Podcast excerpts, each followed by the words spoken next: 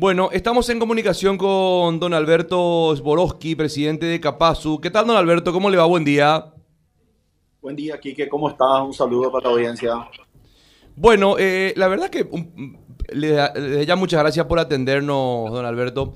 Eh, queríamos eh, saber un poquitito esta suba del combustible que siempre trae aparejado un par de situaciones como suba del pasaje, eh, de otro tipo de transportes también, como de hecho ya se van haciendo, se van dando las, las movilizaciones entre, entre camioneros, también entre las MIPIMES, el cierre de ruta y demás. Ahora, quiero enfocarme en lo que es la, lo que es la canasta básica. Eh, ¿cómo, cómo, cómo, toma, ¿Cómo se toma realmente desde Capazu esta suba del combustible y cómo afectaría el precio de la canasta básica?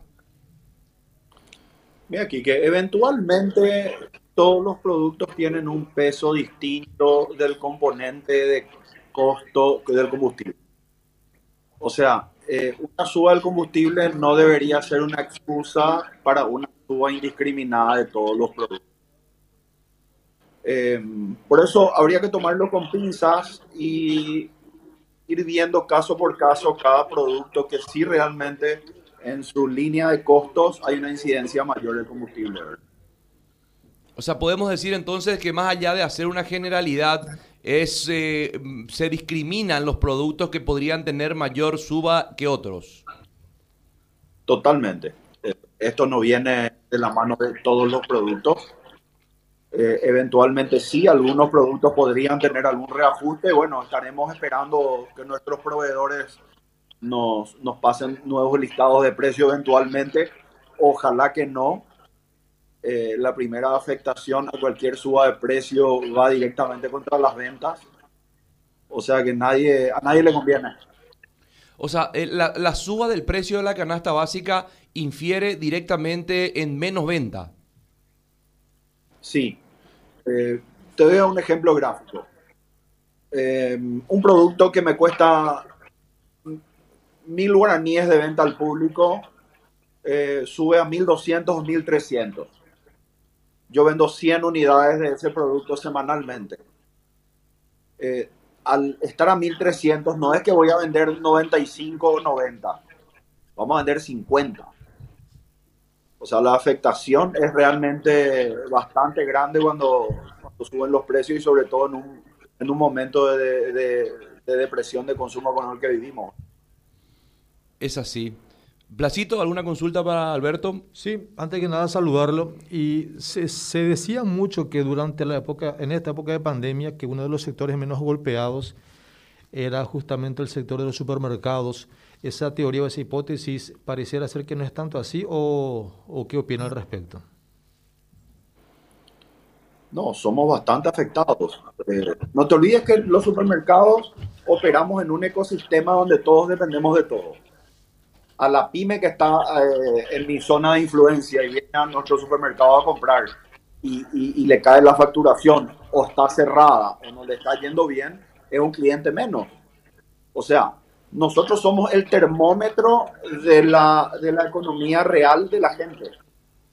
Si a la gente no le va bien, si a las pymes no le va bien, si a las empresas no le va bien, obviamente a nosotros nos va a ir peor.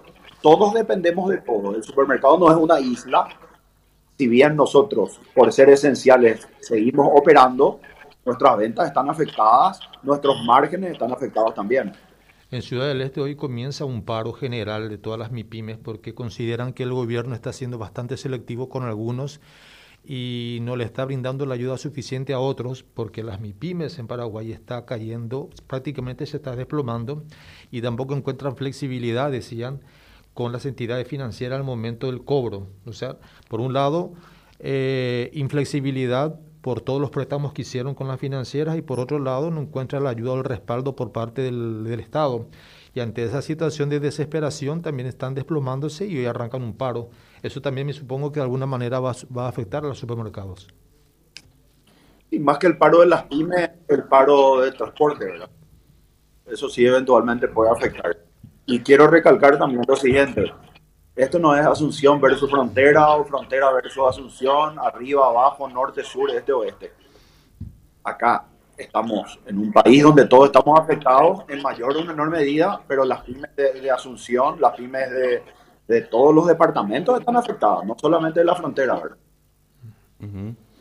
Sí, sí, sí. Bueno, y tenemos que ver qué, qué es lo que ocurre realmente, porque eh, siempre digo, la suba del combustible tiene consecuencias directas, trae aparejadas cuestiones muy sensibles también. Eh, ya de hecho que también eh, vemos que los transportistas, en el caso de los Move, Uber y demás, también están en justamente eh, en, marcha de protesta en relación a, esta suba del combustible y veremos qué ocurre entonces a través de la canasta básica que nos dice Alberto Zborowski que tiene mucho que ver con depende al producto, dependiendo del producto. Don Alberto, muchísimas gracias, buen resto de jornada.